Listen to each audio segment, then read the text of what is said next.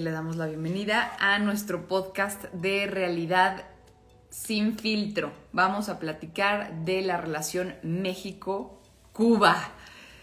¿Por qué? Porque este 16 de septiembre las cosas explotaron cuando de pronto el presidente Andrés Manuel López Obrador decidió que quería invitar a Miguel Díaz Canel y que lo iba a defender ante Estados Unidos y bueno, más allá de empezar opinando, ese fue obviamente lo que detonó la plática que vamos a tener hoy, porque empezaron a haber muchas críticas en internet, es más, a favor y en contra, más bien mucha polémica.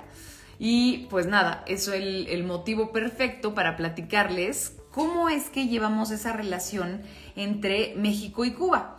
Eh, porque luego muchas veces dejamos esos huecos o no sabemos muy bien cuál es nuestra opinión al respecto porque nos faltan algunos datitos, cosa que vamos a llenar un poquito hoy eh, o por lo menos, por lo menos deshacernos de los vacíos de información y nos va a ayudar un poco a conocer cuál es la historia de la relación de México con Cuba. Yo ya les voy a empezar a platicar de este asunto. Resulta que esta semana que terminó, como les estaba yo platicando, ya saben que si me ven voltear es porque estoy en las diferentes plataformas.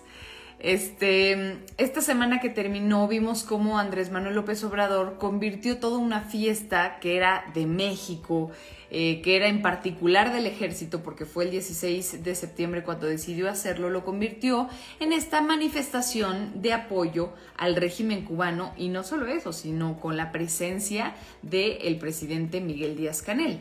Eh, todo esto enojó a mucha parte de la opinión pública, aunque también hubo, por supuesto, quienes aplaudieron e-, ese gesto y, eh, y aplaudieron las deferencias a la isla, por decirlo de una forma un poco más elegantiosa.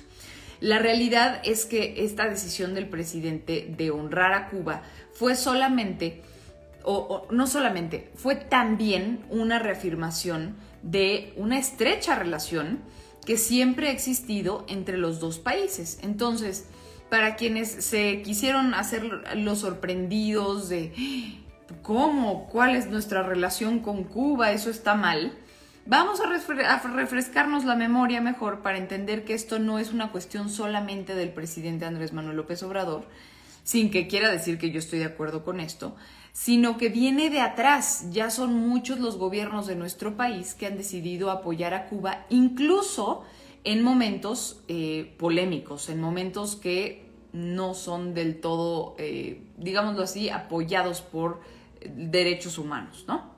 Entonces, eh, vamos a arrancar cuando Cuba fue conquistada por España desde 1511 y de la isla partían todos los viajes, incluso hacia nuestro país, ya fueran de exploración o de conquista. Es decir, es decir, los españoles llegaban a Cuba y de ahí pegaban el último saltito para México.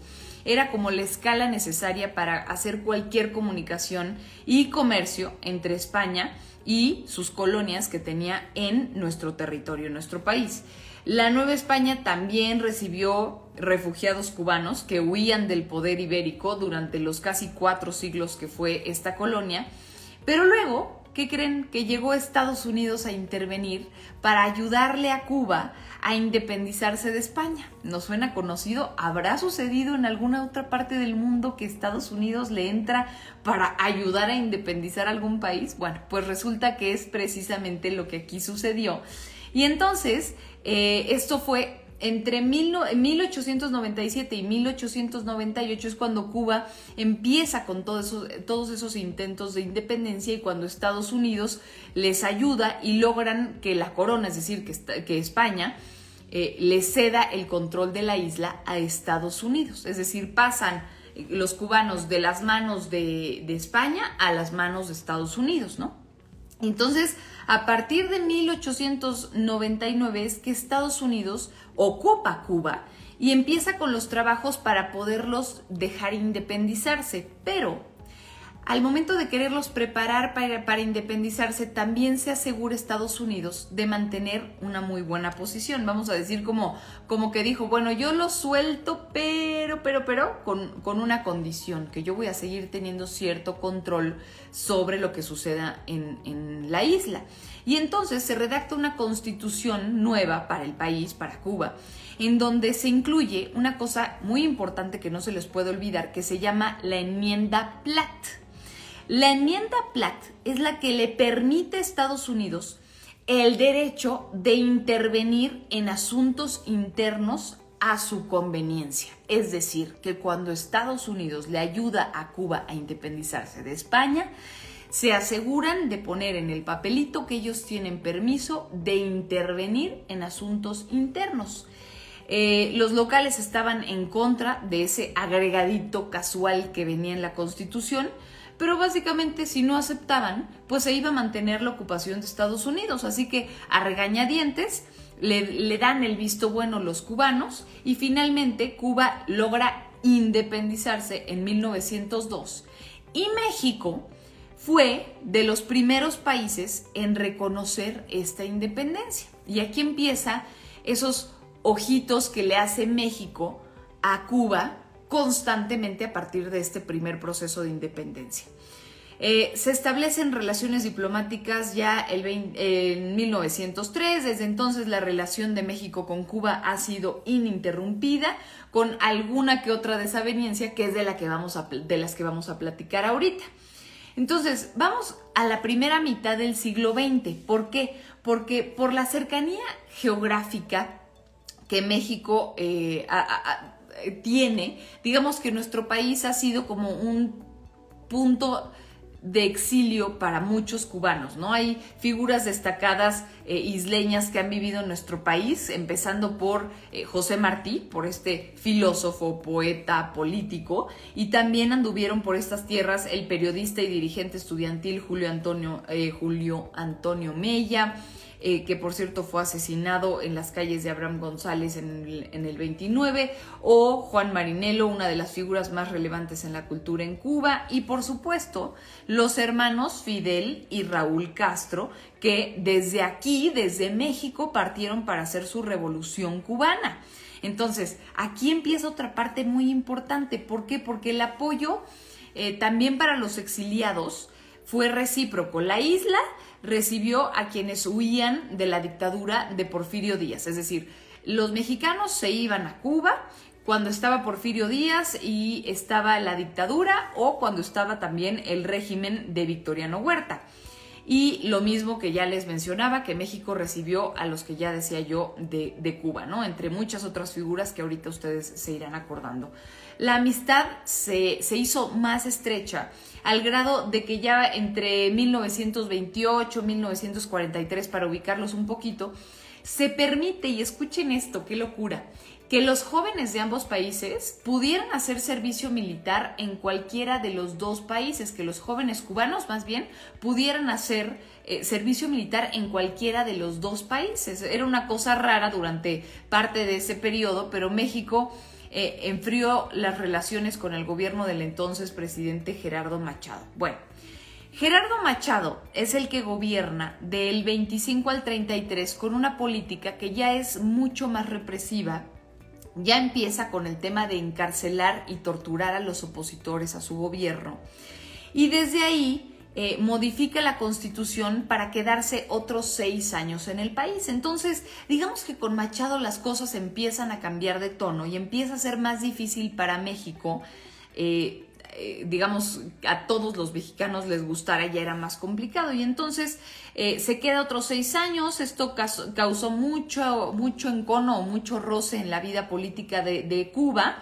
Y entonces México vio con con simpatía o, les, le gustaron estas movilizaciones que hubo de obreros y de estudiantes que forzaron la salida de Machado en 1933.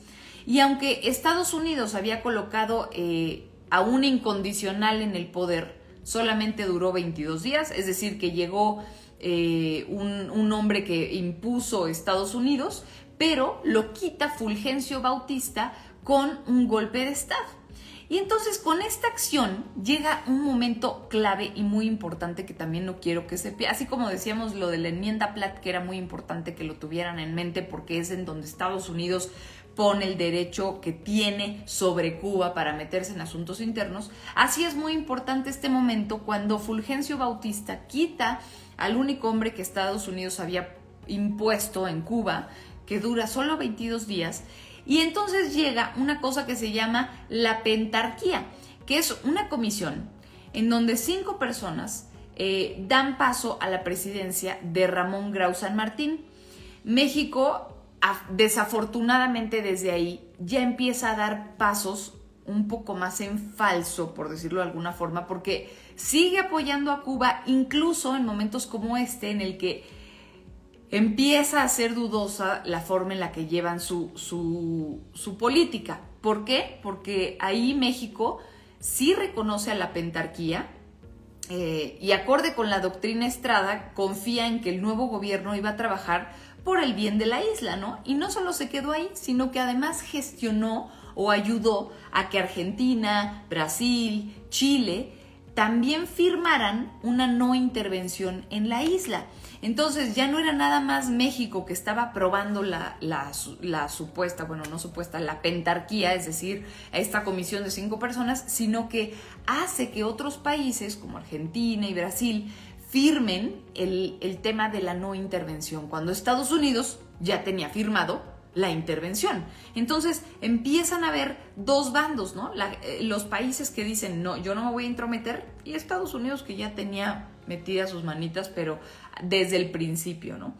Eh, estos, eh, estos países que les decía firmaron toda una coalición, en fin, que lo que querían era tanto Argentina, los que le decía les decía ahorita, ¿no? Brasil, Chile, lo que querían era hacer un frente al dominio de Estados Unidos, como que se sentían chiquitos y decían, para que Estados Unidos no nos vaya a comer mejor, hay que hacer este tipo de tratados y unirnos y así Estados Unidos no nos come, por decirlo de alguna forma, ¿no? Y también eh, se intercede de manera directa con Washington para evitar una acción militar. México eh, intercede eh, eh, para, evitar esta acción militar a la que Estados Unidos tenía derecho por la enmienda Platt, de la que estábamos platicando hace rato, que se estableció en la Constitución. Y luego en 1935, en la Conferencia Panamericana de Montevideo, México, defiende otra vez el derecho a la, no intervención en Cuba y pide la derogación de esa enmienda. Y así, esta serie de acciones fueron muy reconocidas en La Habana, en Cuba, y eso ayuda a mejorar los lazos entre México y Cuba. Nos empezamos a convertir, eh, por lo menos a nivel mundial, México era conocido como el principal amigo de Cuba por todos estos, estos gestos de amistad que eran casi, casi, casi incondicionales, lo cual no es muy bueno en política internacional porque incondicional querría decir sin condiciones y aquí las condiciones se empezaron a acabar poco a poco porque ya no, ya no había ni siquiera condiciones claras de democracia conforme vamos a ir avanzando en la historia, ¿no? Eh, algunos inconvenientes importantes es que dentro de la relación hubo dos incidentes que sirven para darnos cuenta de lo importante que era para México el estar bien con Cuba en el a pesar de los pesares, por eso les decía yo de forma casi incondicional.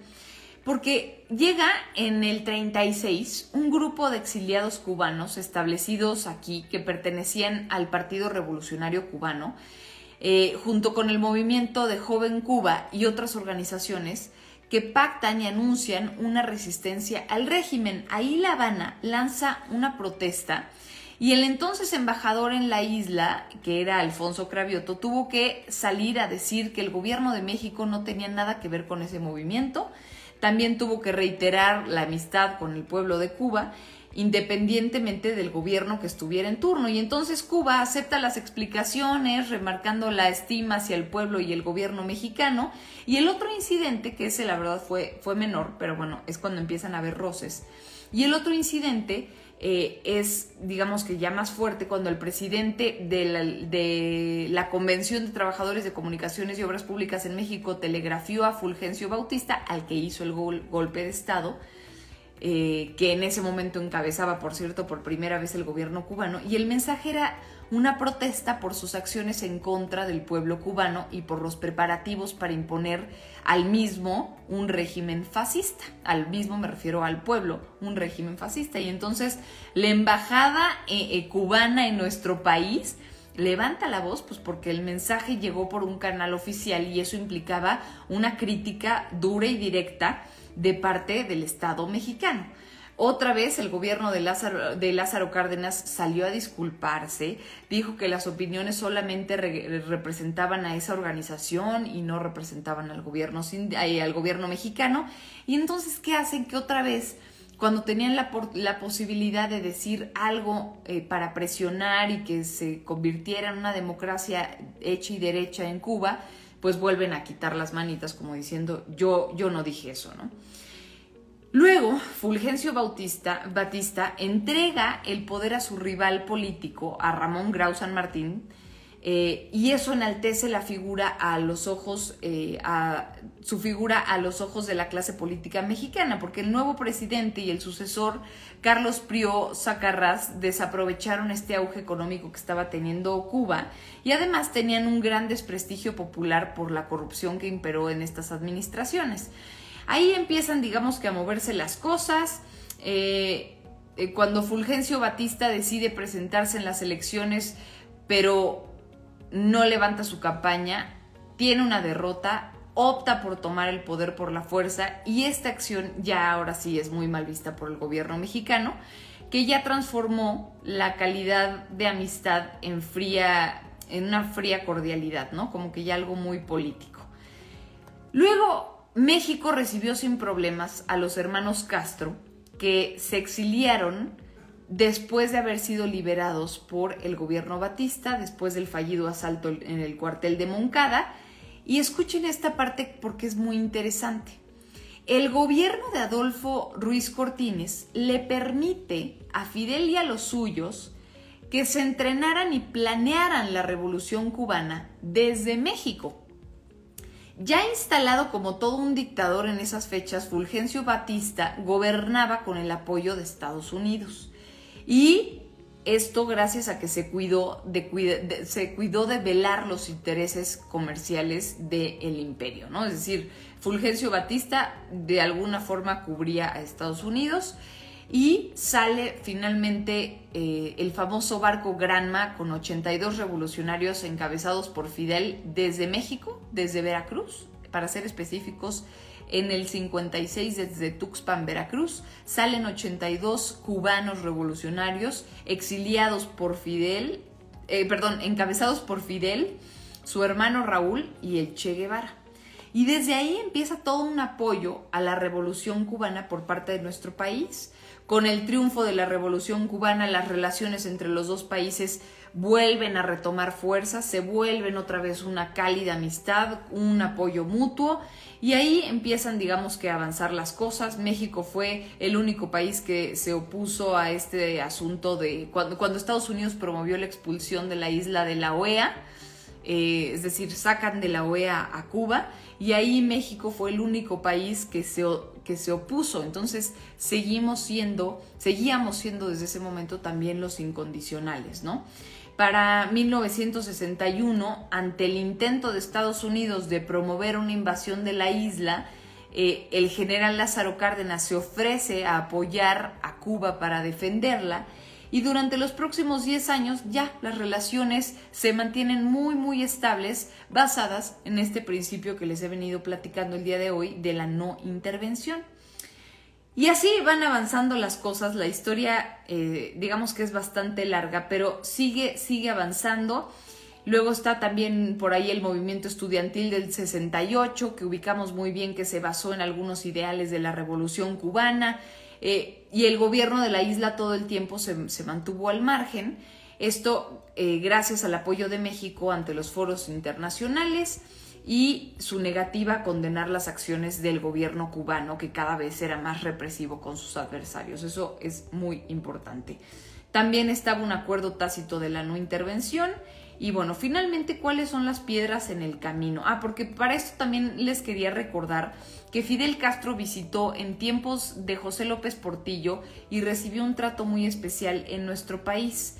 También Luis Echeverría se consideraba un socialista que tuvo muy buena relación con el comandante y también asistió a las tomas de posesión de Miguel de la Madrid, de Carlos Salinas de Gortari y de Ernesto Cedillo. Es decir, que estuvo con muchos altos presidentes, altos mandos y altos... Ah, en Facebook tal vez no, no me estoy escuchando. Bueno, pues vamos a mantenerlo así y luego les comparto el link del Instagram. Eh, del, sí, exacto, el link del Instagram para que lo vean completo. Y entonces, aquí algo muy importante, porque esto último que les acabo de mencionar es en donde entendemos que no se trata solamente de Andrés Manuel López Obrador. Luis Echeverría, José López Portillo, Miguel de la Madrid, Carlos Salinas de Gortari y Ernesto Cedillo tuvieron de alguna forma una cercanía con la figura de Fidel Castro. ¿Cuáles son las piedras en el camino cuando se empiezan a enfriar las cosas un poco en tiempos, en tiempos de Gortari por el avance del neoliberalismo y la caída de la Unión Soviética y entonces, a pesar de que Estados Unidos había ya endurecido el embargo a la isla, imponiendo sanciones a países que, comercian, que comerciaran con Cuba, México sigue los negocios como si nada. Washington tuvo que soportar la actitud de México porque tampoco le convenía a Estados Unidos enemistarse con nosotros, la verdad. Y ya en tiempos de Cedillo, Fidel Castro reprocha a México su cercanía con Estados Unidos y declara que los niños mexicanos conocían más a Mickey Mouse que a los héroes nacionales. Y esa declaración, seguro muchos de ustedes la ubican, hizo que Cedillo retirara de manera temporal a nuestro embajador de La Habana. ¿Qué viene después? Ya viene Vicente Fox. ¿Qué pasó con Vicente Fox y la relación con Cuba? Eh, hubo un momento muy delicado cuando, eh, bueno, la llegada de Vicente Fox al poder terminó ya por ponerle hielo por completo a la relación, porque estaba ya criticando de forma directa eh, el abuso a los derechos humanos de los opositores en la isla. Incluso se pronunció porque México ya no eh, abogara por el fin del embargo comercial de Estados Unidos. Y el punto más álgido de la relación ocurrió en 2002 cuando iba a haber una conferencia internacional sobre financiación para el desarrollo en Monterrey, Nuevo León. Y entonces Fox estaba muy preocupado por la posibilidad de que George Bush se encontrara a Fidel Castro en el mismo evento. ¿Y qué pasa? Que para disgusto del mandatario estadounidense, es decir, para, este, para disgusto de Bush, el expresidente, más bien, para disgusto, no, no, para disgusto de Fidel Castro, le marca Vicente Fox por teléfono y le dice, oye, fíjate que si eres bienvenido, nada más que te tienes que ir antes de que llegue George Bush, George W. Bush. Y entonces Castro, Fidel Castro, acepta sin problemas la propuesta, pero luego hizo pública la llamada en la que Fox, ante la pregunta de su, de su interlocutor de Fidel Castro sobre qué necesitaba que hiciera, es cuando suelta la famosa frase de comes y te vas. Y esa frase, bueno, bueno, bueno, hizo que otra vez la relación se enfriara, que se regresara a los niveles más básicos de literalmente un intercambio comercial muy, muy básico. Y bueno, poco a poco ahí las cosas fueron aligerándose ya con Felipe Calderón, Enrique Peña Nieto da un paso adelante, eh, propuso en 2013 Peña Nieto un relanzamiento de la relación ya con Raúl Castro en el poder, porque ya había renunciado Fidel por motivos de salud. Y a finales de ese año, el ministro de Relaciones Exteriores de la isla visita la Ciudad de México y encabeza la firma de los ocho acuerdos. Y eso es lo que constituye la mayor actualización del marco jurídico entre los dos países, la visita de Peña Nieto a Alabama en, la cumbre, en la segunda cumbre de la CELAC, sirvió mucho para, eh, digámoslo así, recuperar los lazos. Y cuando, luego ya llegando al día de hoy, ¿qué pasa cuando Miguel Díaz Canel asume el poder de Cuba en, en 2018? Porque acaba de ser. Fue invitado a la toma de protesta de Andrés Manuel López Obrador y ya de ahí hemos sido testigos del trato tan especial que el presidente le está dando eh, a, a Cuba, ¿no? Algo que es muy importante decir antes de terminar el tema es el asunto del supuesto embargo. ¿Por qué? Porque de entrada es enorme, no solamente la relación económica entre Cuba y México, sino entre Cuba y Estados Unidos. Cuando se habla del supuesto embargo, pensamos que de verdad Estados Unidos no, no comercia, pero absolutamente nada con Cuba. Pues oh sorpresa, que Cuba recibe en octavo lugar de, sus importaciones, quien está en octavo lugar es Estados Unidos. No sé si me expliqué. Estados Unidos importa, perdón, eh, Cuba importa de Estados Unidos en octavo lugar de, todo, de todos los países con, con quienes tiene relaciones comerciales. Y luego, Estados Unidos, de los doscientos y tantos países que recibe, que importa, Cuba es el número 60. Ni siquiera está en el 200 y pico. Entonces, sí hay una relación comercial importante entre Cuba y Estados Unidos. Con México ni se diga. Con México ni se diga, hay muchísimas cosas que, intercambiamos y bueno, ya será tema de otro día, pero la situación del embargo es eh, algo que tenemos que tener muy, muy presente. Para no decir, ay, sí es que el embargo. ¿Habrá embargo como tal? ¿Un embargo? ¿Un embargo?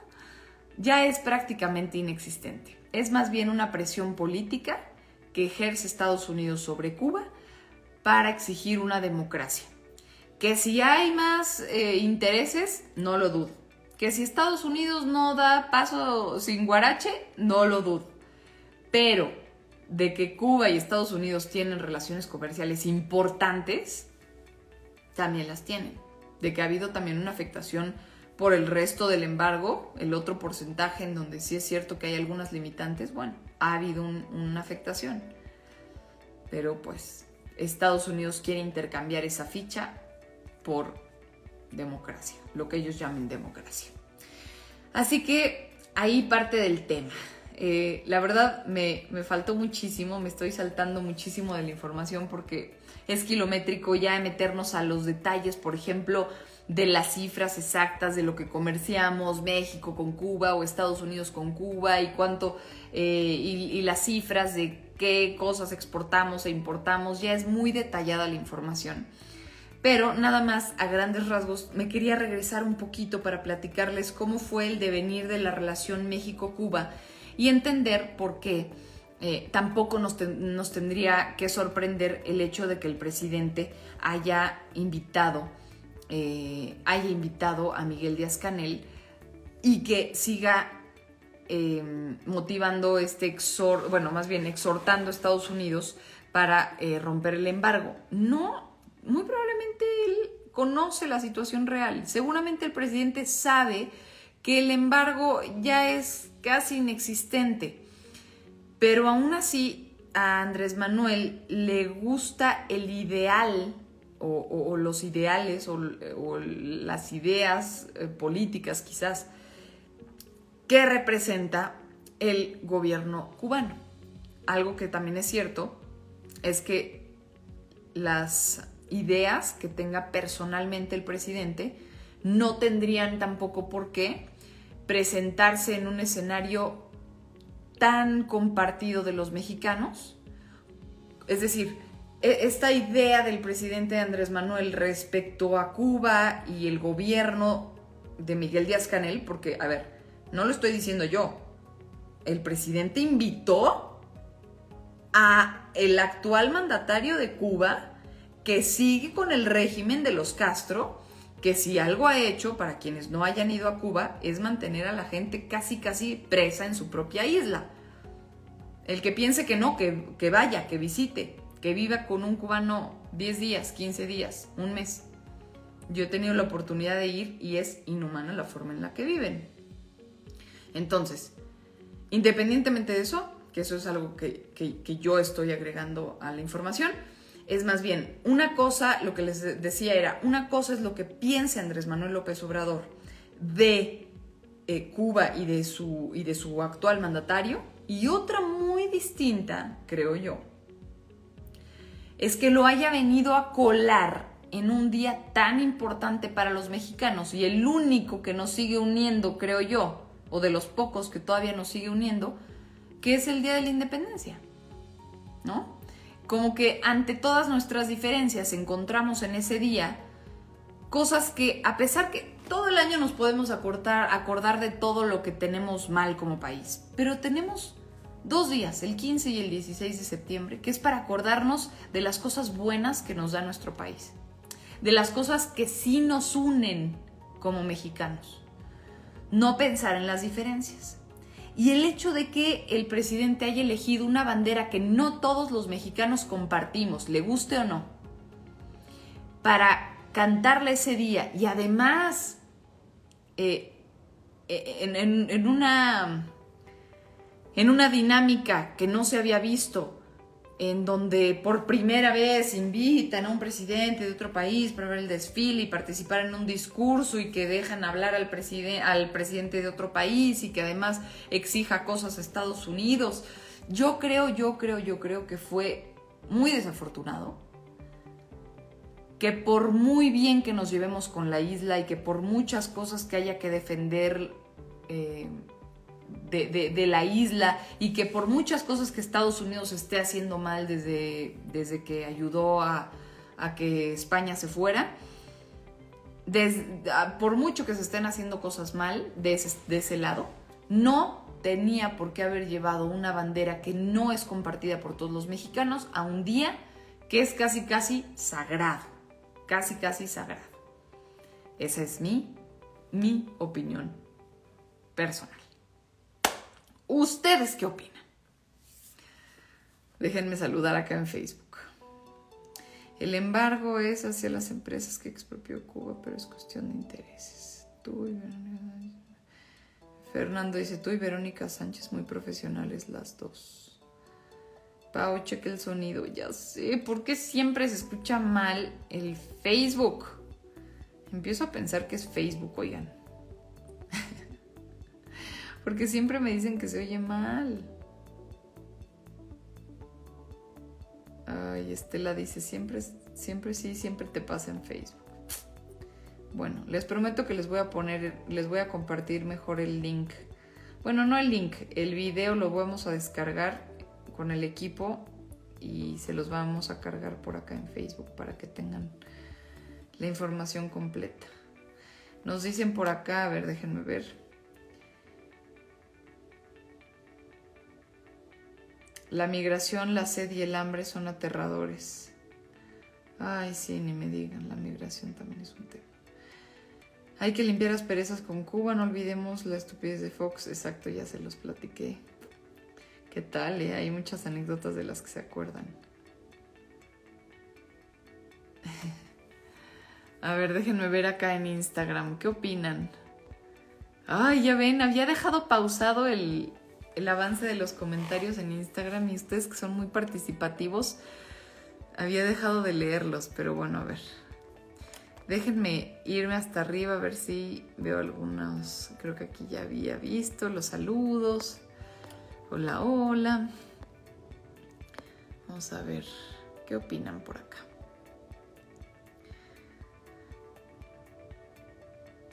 Mariano, feliz feliz semana. Hugo, hola. Déjenme irme más allá de los saludos hasta las opiniones para que... Dice Tino, acá sí se escucha bien en Instagram, pásense para Para acá. Chachín, eres de las mejores personas en las redes y en la televisión. Gracias, Chachín. Este. Mm, espérenme, déjenme, déjenme bajar un poquito. Dice Yayo, siempre he dicho que Andrés Manuel es comunista, sus acciones lo delatan, solo que finge ser demócrata. Eh, es, me dice, la isla se llamaba La Española. Hola, Mauchita. Luego por acá dice Chachín, los mexicanos aceptamos al pueblo cubano, pero no a sus representantes que han mantenido doblegado a su pueblo. Luego Nichitos, te mando un abrazo, igualmente. Matías, de África, después se quedaron para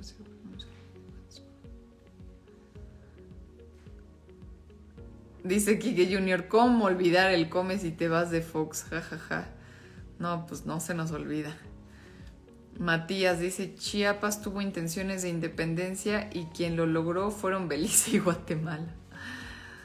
Eh, luego dice Esme, Fidel Castro y el Che Guevara han sido asesinos y dictadores. Ciro, hola. Hay que ver cómo viven los cubanos, así como la forma infrahumana de los hospitales. Está fuera de control el COVID, pero eso no lo dicen fuentes fidedignas. Sí, Esme, a mí me tocó ir antes del COVID, obviamente, y la situación en los hospitales, eh, porque luego mucho se habla de que sí, la medicina, este, la medicina cubana es excelente, es de las mejores en el mundo. Y lo cierto es que cuando llegas a la isla te das cuenta de que la condición de salud para los cubanos es casi inexistente. Ellos tienen que llevar sus, eh, sus medicinas, sus agujas, muchas veces sus sábanas limpias porque ni siquiera eso les dan. ¿Y ellos de dónde lo van a sacar? Si con, si con trabajos van y se forman para que les den una bolsita de arroz y un botecito de aceite para semanas. Es de verdad el hambre al máximo lo que viven allá. Eh, Sana, Sana Balanch dice, te veo en telediario dando las noticias, eres fantástica. Gracias, Sana. El problema es que el presidente de México se quiere postular como líder de Latinoamérica. Es por ello que invitó a los presidentes de cada país, casualmente Cuba, Venezuela, Rusia. Gracias, gracias. Eh, Paco dice, increíble que se le dé la bienvenida a unos dictadores. Esme se acuerda del grano. sí.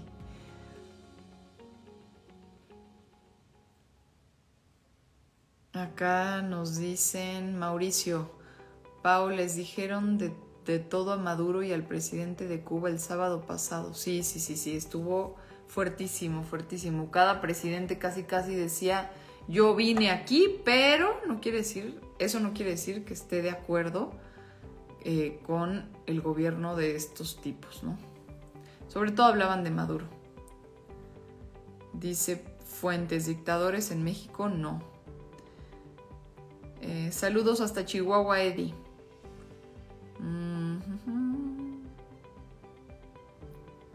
Aquí, ahí hay inversión española, argentina, china y mexicana.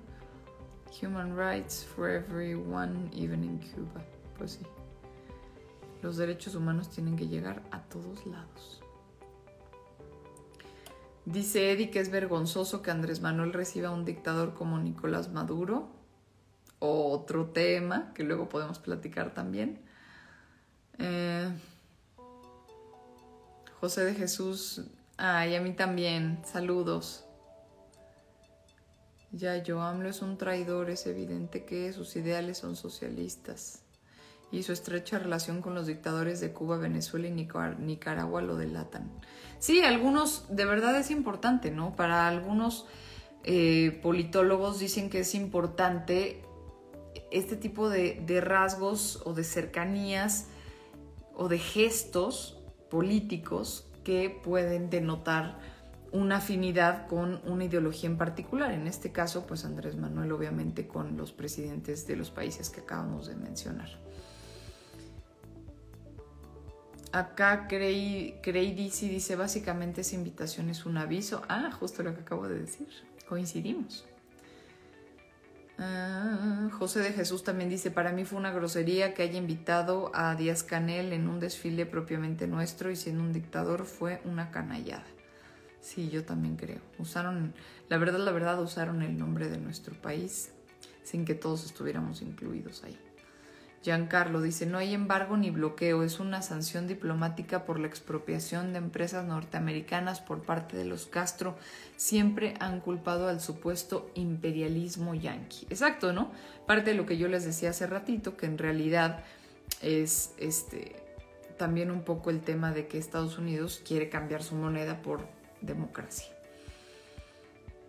Dice Luis Ángel, de acuerdo contigo, Paola. Juan Fernández dice, el toque fino de la noticia. Gracias. Eh, Mauricio, se oye bien chido en Instagram. Ya ven, ya. Creo que nada más lo voy a hacer en Instagram. Pobres en Facebook sufrieron y sufrieron. Bueno, creo que ya se pasaron para acá. Eh, Dice José de Jesús, es un día sagrado para nosotros los mexicanos y dictadores mezquinos que no deben presenciar, que no deben presenciar con el presidente. José Licona dice, como siempre, excelente información. Eres mi heroína preferida. Muchas gracias, José, por estar aquí. Gus Runner dice, yo sé que no es el tema, pero tú crees en seres de otros planetas. Definitivamente no es el tema de hoy, luego lo platicamos. Ok, dice Horacio. Es cierto que los doctores venían, los doctores cubanos venían esclavizados. Sí es otro tema delicado. Entiendo que Cuba tiene aproximadamente un trato con 70 países para hacer este tipo de, híjole, no sé si decirlo apoyo, como que para enviar médicos cubanos a 70 países, ¿no? Lo complicado es que al parecer hubo, eh, no me acuerdo ahorita el año, pero se los voy a checar, hubo un año en que Brasil eh, acabó diciendo que el dinero lo recibía, se le pagaba directamente al gobierno cubano, por lo menos el 80% del sueldo que se le pagaba a los cubanos en cualquier país, se iba el 80% para el gobierno cubano y solo el 20% para los médicos. Entonces los países piensan que le están pagando, vamos a decir algo, 5 mil pesos a un médico cubano. Y de esos 5 mil pesos prácticamente 4 mil se iban para el gobierno y solamente uno para el médico. Pero bueno, ya saben que todo es poco transparente alrededor de, de Cuba en particular. Y bueno, de México ni hablar, pero bueno, México todavía como quiera. A veces Cuba sí es un poco todavía más turbio que México. Barbie dice, yo pienso que se debe tener una buena relación diplomática, pero lo que hizo López el 15 no fue correcto. Mm, ok. Pérez dice, totalmente de acuerdo contigo, Pau, este hombre haciendo las cosas mal como siempre. Eh, Damián dice, saludos, te sigo desde que salías con Martín Espinosa. Uh, fue eso hace 14 mm, años para ser exacta, Damián. Hace 14 años empecé con Martín Espinosa. Claro que duré varios años ahí. Tal vez no empezaste desde que arranqué, pero, pero por ahí andaba. Paco Fuentes dice, por algo los cubanos y venezolanos huyen de sus países. Espérenme, déjenme estirarme por mi agua.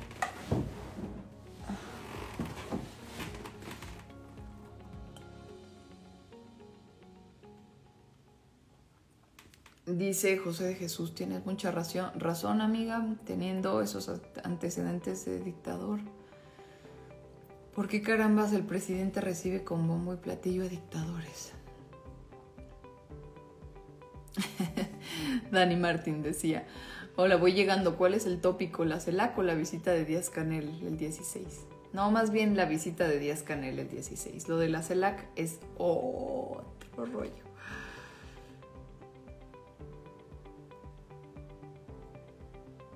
Ah, dice Heaven Boy, recuerdo que el mismo presidente Obama pidió quitar por completo el bloqueo económico a Cuba. ¿Será también se busca financiamiento por parte del gobierno? Ah.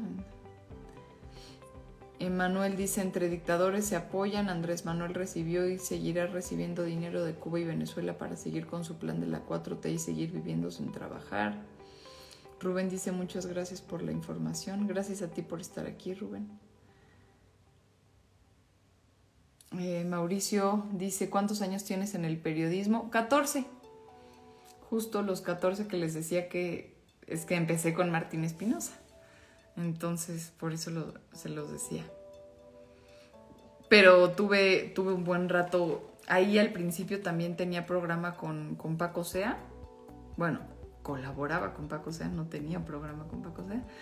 Luego colaboré con Martín Espinosa y ya luego tuve programa con Paco Sea hace poquito en, imagen, pero ya en imagen televisión.